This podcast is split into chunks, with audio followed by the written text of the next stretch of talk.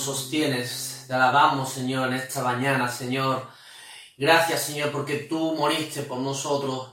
Y gracias porque eres el motivo de que ahora vivamos para ti, Dios mío. Te alabamos en esta mañana. Ayúdanos, Señor, en la distancia a adorarte en espíritu y en verdad, Señor, unidos en un cuerpo, aunque estemos cada uno en su hogar. Te pedimos, Señor, que te lleves la gloria en esta mañana.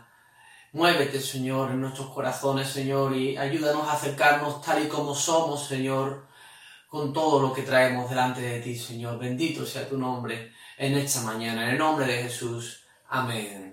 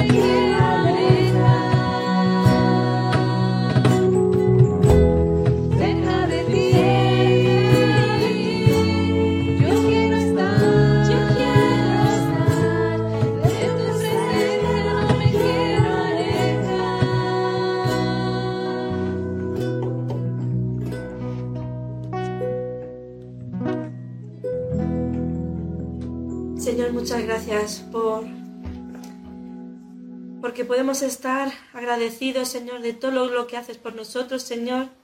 Gracias porque podemos estar en tu presencia, Señor, y realmente no nos queremos alejar, Señor. Queremos estar cada día más y más cerca de ti, Señor. Gracias, Señor. Gracias por lo que estás haciendo estos días, Señor. Gracias por tu cuidado sobre cada uno de, tu, de tus hijos, de tus hijas, Señor. Sobre tu iglesia, Señor. Te rogamos y te pedimos que sigas eh, consolando, fortaleciendo, Señor, y proveyendo, Señor, para cada uno de nosotros, Señor. Ayúdanos a ser luz en medio de la ciudad de San Lucas, en medio de, de este mundo, Señor. En el nombre de Jesús te lo pedimos. Amén.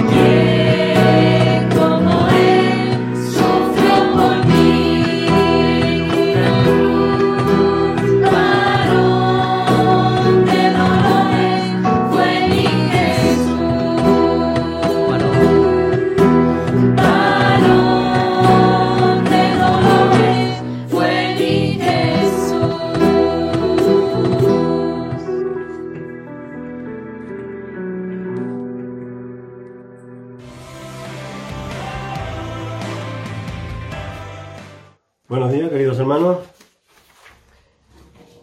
Hoy, como todos sabéis, me corresponde por una invitación de nuestro pastor, Rubén de la Barrera, para compartir con vosotros un tema. Y he querido compartir algo que eh, días atrás, sobre Semana Santa, hemos estado viendo continuamente en, en la, tele- en la televisión algunos programas, algunas películas, pero en este caso eh, me quiero llegar a Isaías 53, que para mí es uno de los capítulos mm, más tiernos y es un capítulo de los más interesantes que yo eh, he leído en la Biblia, en el Antiguo Testamento, y también uno de los capítulos más amados de la Biblia. Porque en este capítulo nos narra un cuadro de nuestro Señor Jesucristo, de nuestro Salvador, un cuadro, pero analizando el, el dolor, o sea, un cuadro doliente, y analizando todos los detalles, tal como lo narra Isaías, en su foro interno Isaías lo vivía con muchos detalles que casi nos hacen entender que eh, se hallaba al pie de la cruz en aquellos momentos. Tan claro está en su mente que habla en tiempos pasados, como si ya hubiera sucedido.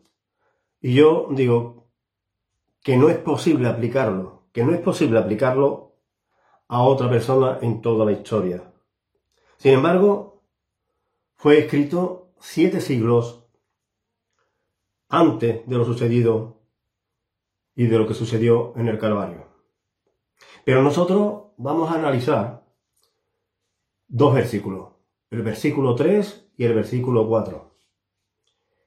Dice Isaías, vamos a leerlo, me gustaría que cada uno de vosotros tengáis vuestra Biblia abierta y vamos a leer versículo 3 y versículo 4. Dice, después de, de, despreciado y desechado entre los hombres, varón de dolor experimentado en sufrimiento, y como que escondimos de él el rostro.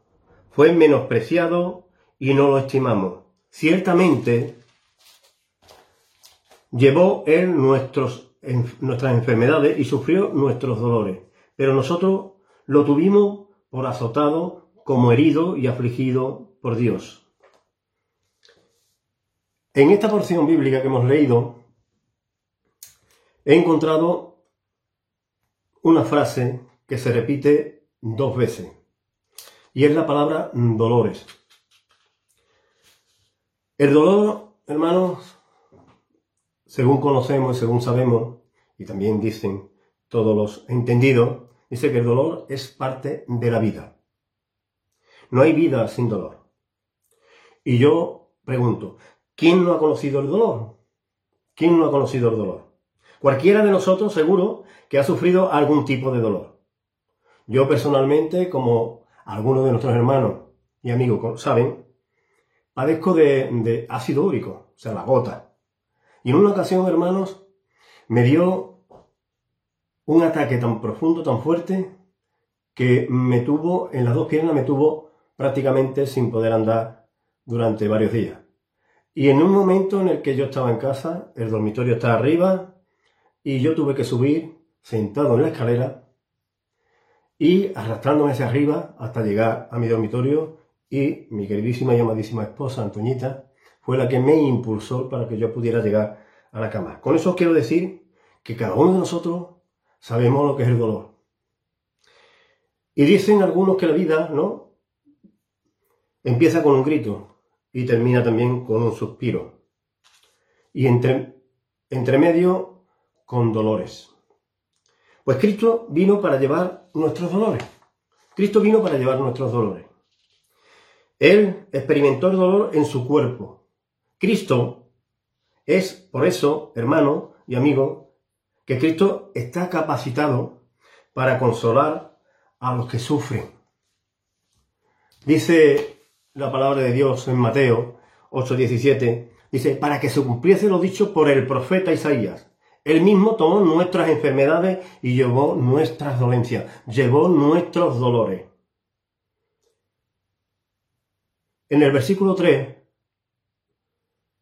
nos encontramos con el dolor también, no solo el físico, sino el dolor del rechazo. Dice, despreciado y desechado entre los hombres. Hermano, esto también es un dolor profundo. El rechazo, hermano, produce el más profundo de los dolores. ¿Quién no ha sufrido algún tipo de rechazo? ¿Quién no ha sufrido un tipo de rechazo en esta sociedad?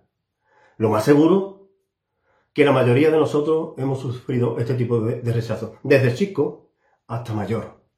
Porque, por ejemplo, en el colegio, conocido también por el bullying y otros tipos de, de rechazo hacia los niños, también en la sociedad por ejemplo, en el trabajo, ¿no? Ese rechazo, ese acoso laboral y otro tipo de acosos. Por su color, el rechazo por su color. Puede ser racismo, xenofobia, otro tipo. O por pensar distinto a lo que piensan los demás. Ese es otro tipo de rechazo, que engloba a muchísimos aspectos de la sociedad. Así que puede Cristo decir que ¿Que su amor fue rechazado? Sí, fue rechazado. ¿Que su verdad fue rechazada? Sí, fue rechazado. ¿Que su reino fue rechazado? Sí, también fue rechazado. Pero Cristo fue rechazado también por alguien muy, muy, muy, muy cercano de él. Muy cercano a él.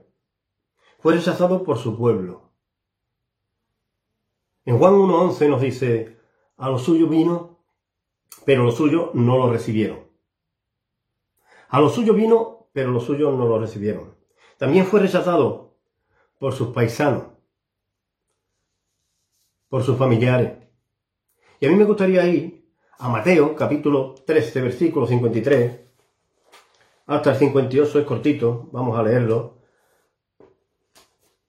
Mateo 13, del 53 al 58, y dice así, aconteció que cuando terminó Jesús estas palabras, se fue allí, vino a su tierra, y les enseñaba en la sinagoga a ellos, de tal manera que se maravillaba y decía, y decían, ¿de dónde saca este, esta, esta sabiduría y estos milagros? ¿No es este el hijo del carpintero? ¿No se llama su madre María y sus hermanos Jacobo, José, Simón y Judas? ¿No están todos sus hermanos con nosotros? De donde pues saca este todas estas cosas. Y se escandalizaban de él. Pero Jesús les dijo, no hay profeta sin honra. No hay profeta sin honra, sino en su propia tierra y en su casa. Y no hizo allí muchos milagros, debido a la incredulidad de ellos. Lo rechazó no solo su pueblo, no solo también su familia y todo su entorno. También fue rechazado por los líderes religiosos. De todo es conocido cómo lo rechazaban y cómo lo perseguían ¿eh? los fariseos, los escribas y también los ancianos. También fue rechazado por los líderes, ese tipo de, de líderes religiosos. Fue rechazado también por la multitud. De todo es conocido que estaban allí en la cruz cuando Jesús estaba siendo crucificado y todos estaban diciendo algo que son prácticamente casi blasfemias continuas. Y nos encontramos también, que vamos a leerlo, Mateo 27, 38, 43. 27, 38, 43, que dice,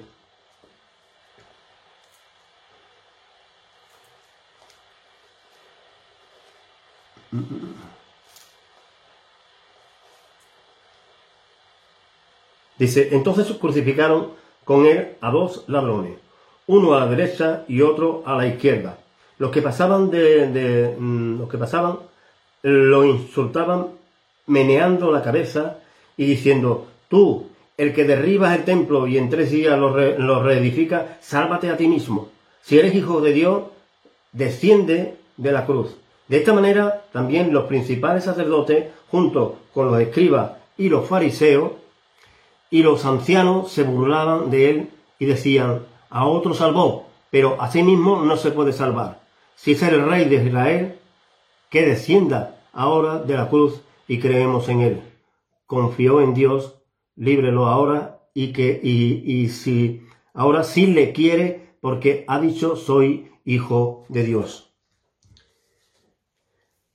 Rechazado por esa multitud que estaban ahí continuamente menospreciándolo. ¿Ha sufrido alguna vez el dolor del rechazo? Yo digo que cuánto duele, ¿verdad? Hemos visto el dolor del rechazo que le hicieron a Jesús. Y hay un, un dolor también que está impregnado en estos textos, que es el dolor del sufrimiento. Todos estamos de alguna manera familiarizados con, con, el sufrimiento, porque hay muchos tipos de sufrimiento dentro de, nuestro, de nuestra sociedad. Las lágrimas, hermanos, son comunes en todos nosotros.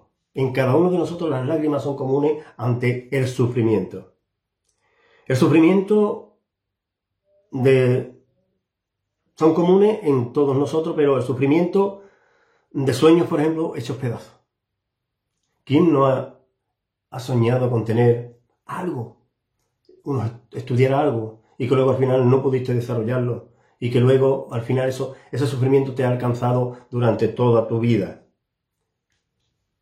Pues ese sufrimiento se han hecho pedazos probablemente y te ha hecho pedazos a ti.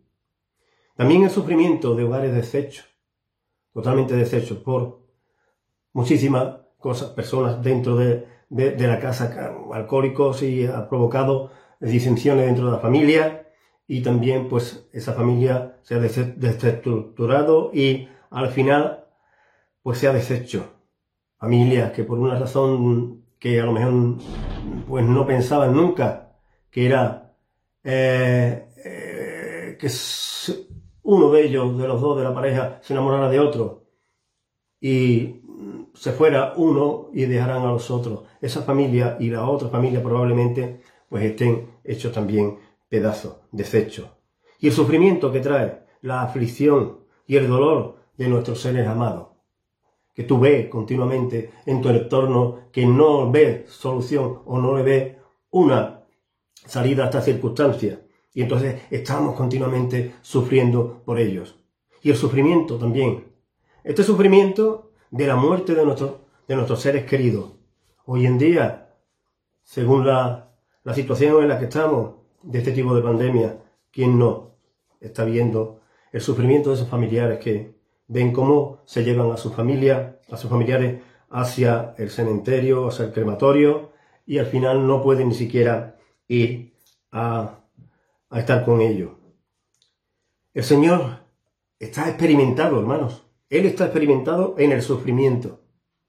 Él está experimentado en el sufrimiento. En el versículo 4, que está- estuvimos hablando, eh, mirando, de Isaías 53, dice, ciertamente llevó Él nuestras enfermedades y sufrió nuestros dolores. Pero nosotros lo tuvimos por azotado como herido y afligido por Dios. Él llevó nuestros dolores. El Señor no se aisló, no se aisló del sufrimiento, para nada. El sufrimiento que Él llevó con nuestras enfermedades. Así que Él estaba experimentado en el sufrimiento.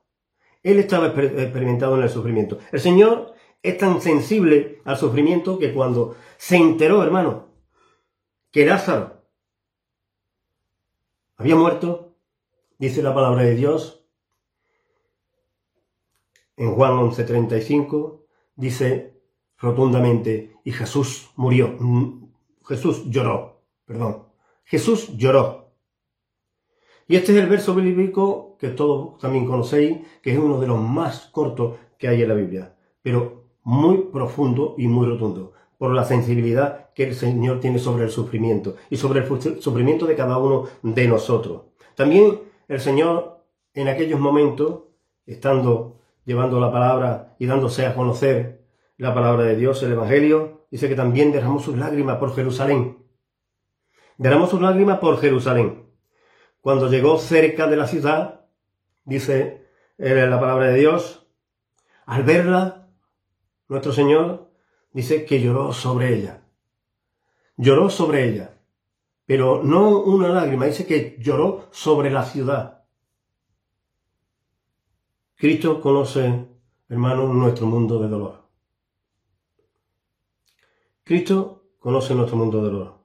Nosotros podemos llevarle a Él nuestro más profundo, pero profundo dolor. Podemos llevárselo ahí y ponérselo delante de Él. Cristo, en su trono de gracia, Él, Cristo, nos provee recursos de gracia para que nuestras necesidades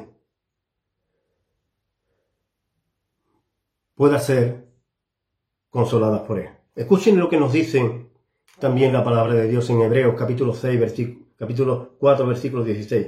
Dice, acerquémonos pues confiadamente al trono de la gracia para que, para alcanzar misericordia y hallar gracia para el oportuno socorro. Es por esta experiencia en el sufrimiento y el conocimiento de nuestro mundo de dolor para que su gracia sea y es suficiente para nosotros. ¿Recordáis el apóstol Pablo? El apóstol mm, Pablo cuando eh, en el camino de Damasco el Señor lo alcanzó ¿eh? y lo detuvo y lo cegó. Pues el Señor, cuando llegó a Jerusalén y le dijo a Ananías que eh, lo recibiera para quitarle lo que tenía en los ojos, pues él le quedó un problema. Dice que es un aguijón. Bueno, pues dice el apóstol Pablo, en otros versículos anteriores, posteriores, perdón, que él le pidió al Señor Jesús en tres ocasiones, tres ocasiones, que le quitara el problema que tenía. ¿Y sabe qué le dijo el Señor? Dice él mismo, Pablo, en el 29, 12, 29 de Segunda de Corintios, dice, me ha dicho, bástate mi gracia, porque mi poder se perfecciona en la debilidad. Por tanto, de buena gana me gloriaré, gloriaré más bien en mis debilidades, para que repose sobre mí el poder de Cristo. Para cubrir el sufrimiento, hermano, es suficiente la gracia de Cristo. No es fácil entenderlo, no es fácil ponerlo en práctica, pero así nos lo dice la propia palabra de Dios. Hace algún tiempo, hermano, quiero decir que hace algún tiempo, una hermana eh, mía en la fe, o de todos nosotros, por, por supuesto muy querida por mí y por cada uno de vosotros, me dijo que el dolor es lo más desagradable e inhumano que podemos padecer. Desagradable y humano. Eso fue entre muchas conversaciones que nosotros teníamos, pues me lo dijo. Esa hermana de todos vosotros es conocida, conocida, es Pepi Cubero. Imagínese, ¿no? El dolor. Y el apóstol Pablo, le, le, él quería, quería el dolor tan profundo que tenía en esos ojos, que él quería que el Señor hiciera algo para que le quitara ese dolor. Y el Señor le dijo, bástate mi gracia, bástate mi gracia. Hermano, hemos hablado sobre el dolor como parte de la vida. El dolor como parte de, dentro de la vida del rechazo. El dolor del sufrimiento. Y en cuarto lugar quiero hablaros del dolor de la soledad. El dolor de la soledad. En el versículo 3 nos dice la palabra de Dios, de Isaías 53, nos dice, después de, despreciado y desechado entre los hombres, varón de dolores, despreciado y desechado entre los hombres, valor, varón de dolores, experimentado en sufrimiento, como que escondimos de él el rostro, fue despreciado y no lo estimamos. Y no lo estimamos. El dolor de la soledad. Jesús se encontraba solo. Solo ante toda esa maraña de, circunstancias eh, en la que nos dice también que y como escondimos de el rostro. Imagínese cómo estaría Jesús en aquel momento, solo, con todas las chusmas, con todos los populachos allí, ¿eh? acusándole y llevándolo a rastra hacia el Calvario, ¿no? Nosotros nos escondimos de Cristo, pero hermanos, Cristo no se escondió de, todo, de cada uno de nosotros, todo lo contrario. Él, nuestro Señor Jesucristo, no solo se humilló, no solo dio la cara por cada uno de nosotros, por ti, por mí, por cada uno de nosotros, sino que pasó por aquel camino de soledad por toda la humanidad. Él pasó ese camino de soledad por ti, por mí, por cada uno de la humanidad. Y Cristo oró en Gesemaní. Y aquí no sabe cómo oró, pero en este caso, Cristo sí eligió el estar solo. En este momento fue Cristo el que se apartó para orar al Padre. Pero luego los discípulos le dejaron solo cuando lo arrestaron. Los discípulos en aquel momento estaban confusos, estaban que no sabían lo que pasaba, porque no entendían probablemente la situación, y ellos, cada uno cogieron y se fueron. Y el Señor se quedó solo cuando lo arrestaron. Este era un momento muy difícil, no solo para Cristo, sino incluso, hermanos, para los propios discípulos. discípulos. No es fácil. seguir a Cristo. No es fácil. A nosotros mismos muchas veces nos cuesta trabajo dar testimonio de lo que el Señor ha hecho por ti y por mí. No es fácil. Es muy difícil llegar a los corazones de las personas para hablarle del conocimiento de la palabra. No es fácil. A veces nosotros somos cómplices y nos callamos y seguimos y seguimos y no damos testimonio del Señor. Pero no estamos solos, porque Él está con nosotros, está en cada momento con nosotros. Este era un momento muy difícil, no solo para Cristo, como he dicho anteriormente, sino para el pueblo discípulo y para cada uno de nosotros. En aquel momento, solamente para Él para los discípulos. Los principales sacerdotes y los ancianos del pueblo les había echado a la gente encima. Y lo había echado con espada, con palo. Nos dice Mateo, pero todo esto sucede para que se cumpla las escrituras. Todo esto sucede para que se cumpla las escrituras. Entonces, todos los discípulos, dejándolo, huyeron. Y también estuvo solo ante el sumo sacerdote. En estos momentos no solo estaba solo, sino que fue escarnecido. O sea, se burlaron cruelmente del Señor. Y se burlaron no solo por la persona así, sino por lo que representaba según estaba él predicando. Y se burlaron cruelmente para humillarlo. Le golpearon cruelmente. A mí me gustaría leer Isaías 54, 14. Porque ahí nos manifiesta, nos manifiesta, 52, 14, perdón, nos manifiesta cómo se asombraron la gente al ver el rostro de Jesús. Dice, ¿cómo se, dice, cómo se asombraron de ti? Muchos pues de tal manera estaba desfigurado su apariencia que su aspecto no parecía el de un ser humano. Su aspecto no parecía el de un ser humano.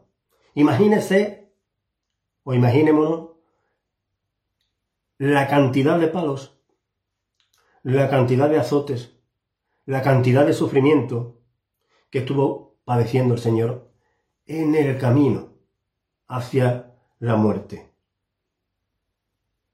También, hermanos, estuvo solo. Y de todo es conocido, hemos leído muchísimas veces la actuación de Pilato. Estuvo solo delante de Pilato. Y el que quiera lo puede leer en Lucas 23, ahí te pone todo el relato de... Y fue dejado, dejado solo también en la cruz. Dice Mateo 27, 46. Cerca de la hora novena, Jesús clamó a gran voz diciendo, Eli, Eli, lama sabatani. Que quiere decir, Dios mío, Dios mío, ¿por qué me has desamparado? Y también el Salmo 22.1 dice, Dios mío, Dios mío. El Salmo, hermano, 22.1. Dios mío, Dios mío, ¿por qué me has desamparado? Pero una cosa es segura. Y la tenemos que tener siempre presente en nuestra mente. Él nunca nos dejará a nosotros solos. Nunca aunque nosotros lo hayamos dejado muchísimas veces por razones, que las razones que sean. Nunca nos dejará a nosotros solos. Esta es una promesa preciosa del Señor, que encontramos en la palabra de Dios. Dice aquí, yo estoy con vosotros, todos los días, hasta el fin del mundo. Lo dice Mateo 28, 20. Y dice también Juan 14, 18. No os dejaré huérfanos, vendré a vosotros. Hebreos 13, 5 dice, no te desampararé, ni te dejaré. Hermanos, el único que estuvo solo en ese momento tan difícil y crucial fue nuestro Señor Jesucristo. Nosotros tenemos la promesa, que no nos dejará huérfanos nunca. Tenemos la promesa de que no nos desamparará. Y tenemos la promesa de que está con nosotros todos los días, todos los días, hasta el fin del mundo. Hasta estar en la presencia de Dios. Hermanos, para ir terminando, porque tengo un tiempo límite, Cristo ha llevado nuestros dolores. Todo ese tipo de dolores que nosotros que hemos mencionado. ¿Por qué? Pues tenemos que llevarlos nosotros.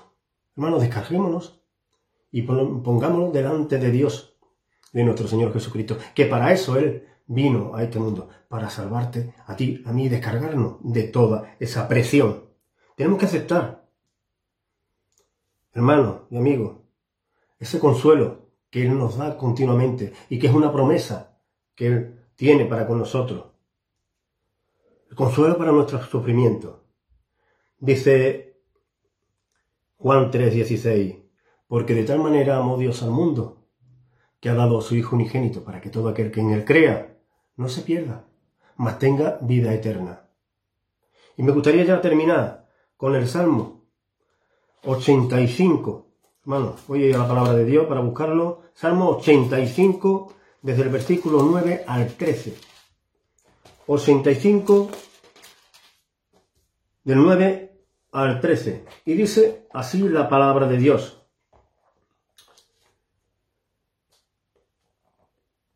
Ciertamente cercana está su salvación a los que le temen, para que habite la gloria en nuestra tierra. Las misericordias y la verdad se encontraron, la justicia y la paz se besaron. La verdad brotará de la tierra y la justicia mirará desde los cielos. Con estos versículos que he leído, me despido de vosotros y no sin más decirle que el Señor siempre estará con nosotros en cada una de nuestras etapas de dolores. ¿eh? Que Dios bendiga.